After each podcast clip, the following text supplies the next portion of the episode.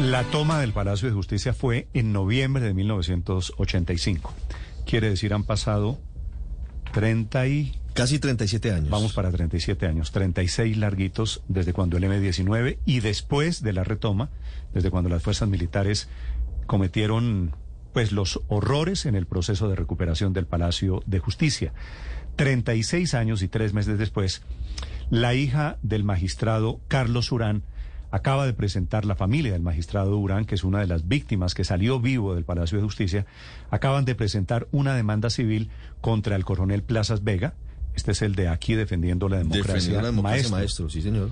La demanda fue presentada ante la Corte del Distrito Sur de la Florida de Estados Unidos. Elena Urán es la hija del magistrado Urán, que además escribió un libro del Palacio de Sí, Justicia. señor, el año pasado. Se llama Mi vida y el Palacio y es un libro que ella escribe liberándose de todo lo que han sido los fantasmas de, de la sombra del holocausto del palacio que se llevó a su padre hace ya 37 años. Y la portada de ese libro, entre otras cosas, es una bella fotografía del magistrado Urán en ese momento con la pequeña Elena. Doña Elena, buenos días.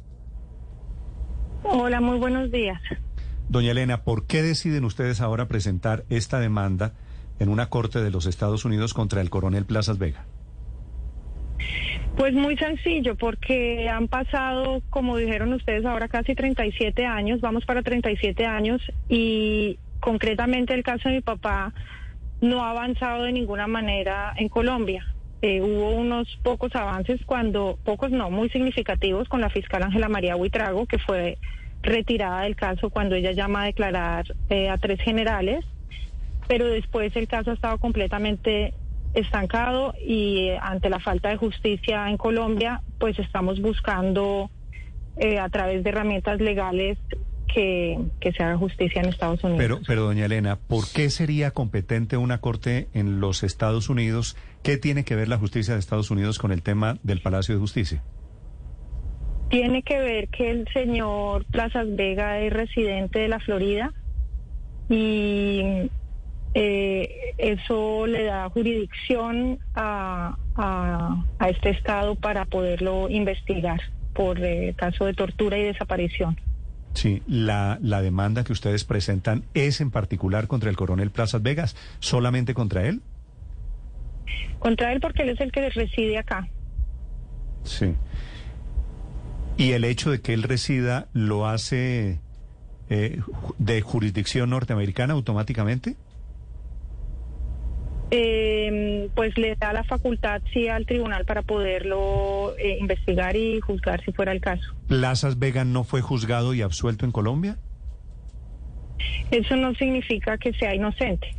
De hecho, el simple hecho de que él hubiera entrado con tanques de guerra a un recinto lleno de repleto de personas inocentes, a una toma que estaba anunciada porque hasta los cables eh, del Departamento de Defensa estadounidense, incluso esos, ya dan eh, cuenta de que la, la toma estaba anunciada y este señor, sin embargo, entra con un tanque de guerra a disparar dentro de un edificio. Eso para mí ya es suficiente para que él rinda cuentas. Después podemos enumerar otra serie de hechos como que la billetera de mi papá con toda su identificación apa- apareciera en una bóveda secreta en las caballerizas, a pesar de que siempre habían dicho que mi papá había muerto por el cruce de balas. No, ellos lo, sabían exactamente quién era, lo tenían identificado y sin embargo eh, él apareció después dentro del Palacio de Justicia. Él salió vivo porque las, las imágenes lo mostraron salir vivo y después lo meten dentro del Palacio de Justicia para hacer creer que había muerto ahí. 22 años después aparecen estas evidencias de las que acabo de hablar, su billetera en caballerizas. eh, y, y bueno, todos son elementos que apuntan pues claramente a la responsabilidad de, de, de- del que estaba salvando la democracia a punta de, de fuerza y de tanques de guerra. Sí. Entonces, en este momento nosotros utilizamos las herramientas legales para salvar la democracia. Es muy significativo porque así gira la, la, la historia, da unos giros muy impredecibles y, y, y la que sea desde abajo de, es desde abajo de donde se construye democracia y eso es lo que nosotros Sí. estamos intentando. Lamentablemente en Colombia no lo pudimos hacer. Vamos a ver qué pasa acá. Pues, Pero creo en- que estos señores tienen que darse cuenta que no son intocables. Sí, Elena. Ese es el mensaje. En más 2011 se adelantaron indagatorias incluso a generales de la República por el homicidio y, y la tortura de, de su padre, el magistrado Carlos Horacio Urán. En esta demanda, ¿qué están pidiendo ustedes al coronel Plazas Vega? ¿Qué están buscando con esta demanda en, en Estados Unidos? Pues, ¿cómo así que estamos buscando? Pues que se haga justicia, que se muestre, Sí. que se que, que Pero- queden pero- claro que pero- estos señores no pueden Elena, tal, tal vez no me, tal vez no me hice entender. inocentes. Sí, tal vez no me hice entender. ¿Es una, es una denuncia penal o es una denuncia que tiene como objetivo obtener una indemnización de Plazas Vega? No, ahí ni siquiera sé si hay indemnización o no. Eh, lo importante es señalar que este señor es responsable de torturas, de desapariciones y de ejecuciones.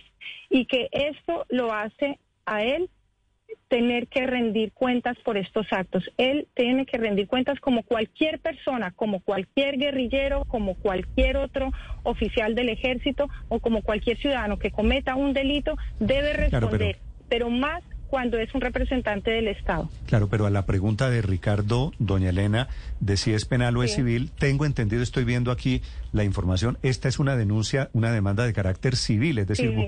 buscando Sí. una indemnización de cuántos. Sí, porque es lo que nos permite, no, yo no sé de, de indemnización o no indemnización, ni me, ni me interesa, ni siquiera sé si eso, eso es algo que el juez decide si, si aplica o no.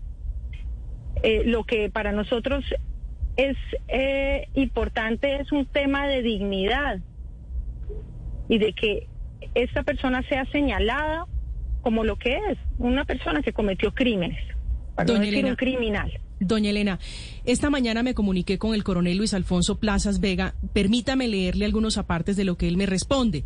Dice que conoció de la existencia de su padre, de esa persona, dice él, estando privado de la libertad en la escuela de infantería y a través del proceso. Eso es lo que él dice. Y dice que es un proceso que se abre en Colombia y no por ese caso, es decir, que no por la muerte de su padre, que ni siquiera fue vinculado. Pero agrega además, dice, abro comillas, el odio de los narcotraficantes y hoy poderosos políticos de las FARC es indescriptible. ¿Qué opinión tiene usted de eso? Pues que parece un, un cassette rayado, un disco rayado, siempre sale con lo mismo que los narcoterroristas. Es eh, eh, qué, cosa más ridícula y qué obvio que los poderosos cuando tienen que responder salen con el mismo coro. Él cometió delitos y como lo hicieron muchos en el caso de la retoma del Palacio de Justicia. Entonces aquí no tiene nada que ver ni las FARC, ni los narcoterroristas, ni nosotros tenemos nada que ver con ellos. Nosotros padecimos por los actos de ellos, nos quitaron a nuestro papá, amenazaron a mi mamá, tuvimos que salir al exilio, no pudimos crecer en lo que hubiera sido nuestro país, no hemos tenido justicia en 36 años. Entonces, eso de que los narcoterroristas ya es absolutamente ridículo y que la gente siga comiendo ese cuento. Mm. Lo hace, a lo delata él, la, la- ya no, es que no tiene argumentos, es que es absurdo que, que, que- que responda de esa manera. A mí me parece absolutamente mm, sí, ridículo. Sí, doña Elena, déjeme hacer una pregunta final. Creo que usted también está en Estados Unidos. ¿Se han cruzado, ustedes han visto, están relativamente cerca, digo geográficamente, al lugar donde está el coronel Plazas Vega? Pues posiblemente porque sí estamos en la Florida. Sí. ¿Y, y ustedes saben dónde está viviendo él, pues? Eso es una información que tienen los abogados. No, pues esa es una información. En Weston vive. Sí, sí, pues eso no, no- digo Sí. que, que se, Pero se- yo no sé dónde vive él, yo no conozco tampoco mucho aquí de la Florida, ni, ni es pues lo relevante aquí en este asunto. Doña Elena Urán, muchas gracias, muy amable. A ustedes por el interés. Gracias. Hasta es la hija del magistrado Carlos Urán, capítulo de hoy, alrededor de 36 años y tres meses después, alrededor de los hechos de la toma, retoma del Palacio de Justicia.